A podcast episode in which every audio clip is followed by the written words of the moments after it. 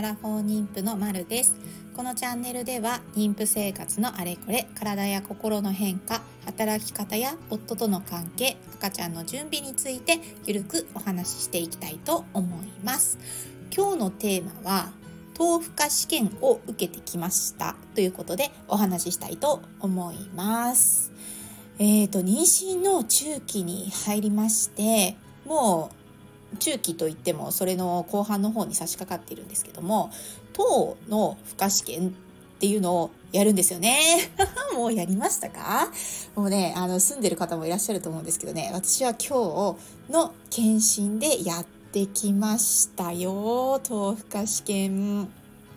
これは、えー、妊娠糖尿病のための検査ということで、すべての病院がね、なんか絶対にやらなきゃいけないものなのかっていうとどうなんだろうなっていう感じがねあのちらほらうちの病院ではないですみたいなのを見たりとかするんですけど私が行っている、えー、クリニックではこの豆腐化試験っていうのをあの通常の尿検査っていつもすると思うんですけどそこで別に糖が出ていなくても、えー、検査をするっていうことになっていると思います。まあ、なぜなら私は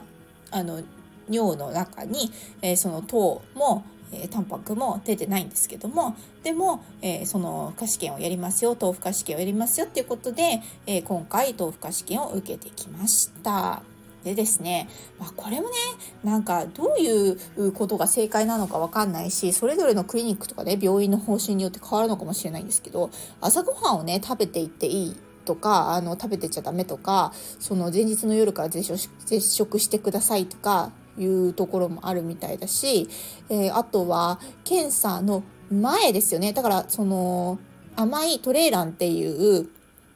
微炭酸の微炭酸の甘いサイダーみたいなの飲むんですけどそれを飲む前に採血して飲んだ後1時間後にも採血するよっていう人もいれば私がね今日行ってきたところは今日行ってきたところって、まあ、いつも行ってるとこなんですけどクリニックでは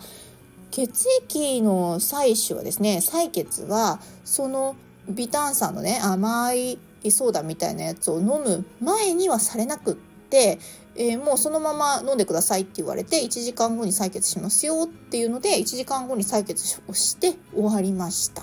でまあなんかねで、えかつえ私が言ってるところではあの次回豆腐化試験やりますからねっていう風なあのお知らせだけでその夜の何時以降に食べないでくださいとか朝食べてこないでくださいとかそういうことはね一切言われなかったんですよねだから普通に朝ごはん食べていってでその3時間後くらいに、えー、豆腐化試験のための甘い炭酸を飲んでで1時間後に採血をしてっていう風な流れになっていました。まあこれがね正解なのか不正解なのか分かんないんですけどとりあえずね何にも注意もされなかったというかあの食べてこないでとかっていう風に言われなかったので もうねまあいつもの通りにしてった方がいいのかしらって思っていつも通りご飯を食べていったっていうのがあります。でね、これもさ、妊娠、糖尿病とかって、本当にね、これも体質なんだろうなって思うんですよね。あの、遺伝とかもね、あると思うんですよ。例えば、うんと、近い親族の中にね、あの、糖尿病の人がいますよとか、そういう方は、ほら、遺伝的にね、あの、ちょっと、その、険度というか、まあ、糖尿病のリスクっていうのがちょっと高くなるっていう風なことがあったりとかするみたいなんで、まあ、これもね、本当に大切なんじゃないかって思いますよね。だってさ、ものすごくね、食事に注意をしていて、もうお野菜を中心にして、糖をなるべく取らないでっていう人でも、この糖負荷試験でね、引っかかっちゃう人もいれば、もうバンバン甘いもの食べてますみたいな人でも、引っかかりませんみたいな、もうクリアしましたみたいな人がいたりとかするので、もうね、こればっかりはね、自分でやっぱりコントロールができないよねっていうふうに思いますよね。だからさ、本当に妊娠してから思うんですけど、自分の体がね、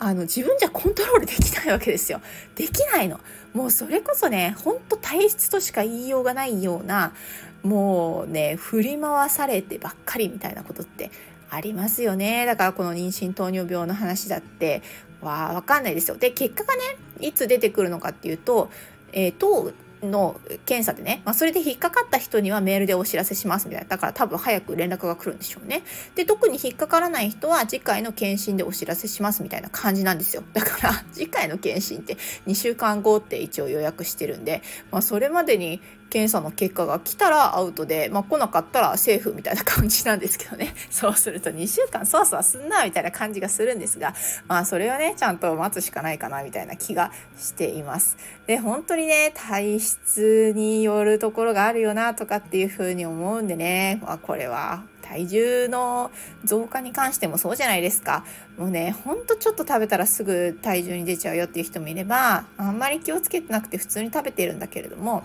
でもそんなに体重増えないよっていう人もいればねなんかそんな風なことはありますよね ちなみにうちの母親はなんかえっ、ー、と、ミルキーのね、ミルキーの飴あるじゃないですか。あれをね、もう一袋食べちゃうくらい、もうどうしてもあの甘いものをね、食べたくて食べたくてしょうがなくって一袋くらい食べてたわよとかって言ってたんですけど、でも、まあ、私自身のね、私が、えー、母のお腹の中にいる時の母子手帳ですよ。私の母子手帳ね。で、それに書かれてた記録によると、全然ね、あの、最終的に8キロくらいまでしか増えてないんですよ、体重。もうそんなことあるのかよ、みたいな。だからね、もうその、その血を受け継ぎたいわって私はすごく思ってしまったんですけれどもね。あの、ついに、えー、っと、7ヶ月目に入って1ヶ月前の検診から2キロ。約2キロですね。2キロ弱なんだけど、あの、増えました、体重が。まあ、大変だね。2キロ弱増えちゃったとかって思って、本当はね、1.5キロくらいに抑えたかったんだけど、まあ、それも難しかった。で、かつ、この豆腐化試験が今回の検査ではあるっていうから、あんまり体重を増やしちゃうと引っかかっちゃうの嫌だなとか思って、ちょっと悪あがきをね、してたんですけど。でも結果的に増えましたっていうような状態です。もうね、しょうがないね。これはね、だからなんとか、あの、増えるのは全然いいんですよ、きっと。あの増えてくださいって言ったって標準体型の人は10キロから13キロ体重を増やしてくださいっていう風になってるんで増えるのは全然いいんですけど急激に増えないように気をつけないといけないんだなっていうところはあの気をつけていきたいですよね。だからもうボンボンボンって何ですか1ヶ月に5キロ増えちゃったとかそういうのがなければね1キロ2キロとかの単位で増えていあの徐々に増えていくんだったらそれはあ体にとって、えーまあ、赤ちゃんもね健やかに成長しているっていう増え方なので全然そのそのペースで増えるんだったらむしろあの最終的には1 0キロから1 3キロ増やさないといけないので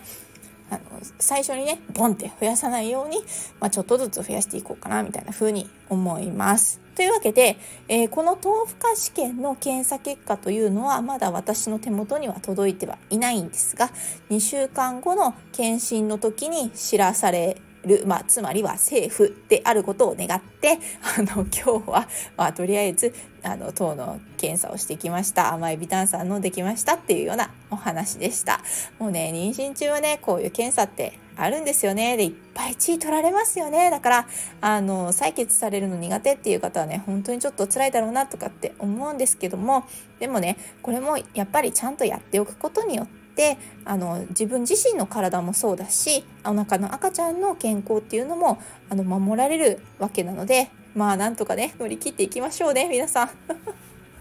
もうね、あの、本当辛いだろうなって思いますよ。採血するのが嫌な人ね。あの、私は全然、あの、結構大丈夫な方で、あの、献血とかもホイホイいっちゃうような人なんですけど、夫がね、本当に無理らしくって、この注射っていうものが。もうね、だからね、あの本当に嫌な人って本当に嫌なんだろうなっていうのはねよく見ているので分かりますのであのねでもこの健康を守るために自分と赤ちゃんを守るためになんとかみんな一緒に乗り切っていけたらいいなっていうふうに思います。はいでは、えー、今日も寒い日が続きますよね。どうかあったかくしてお休みください。では今日はこの辺でじゃあね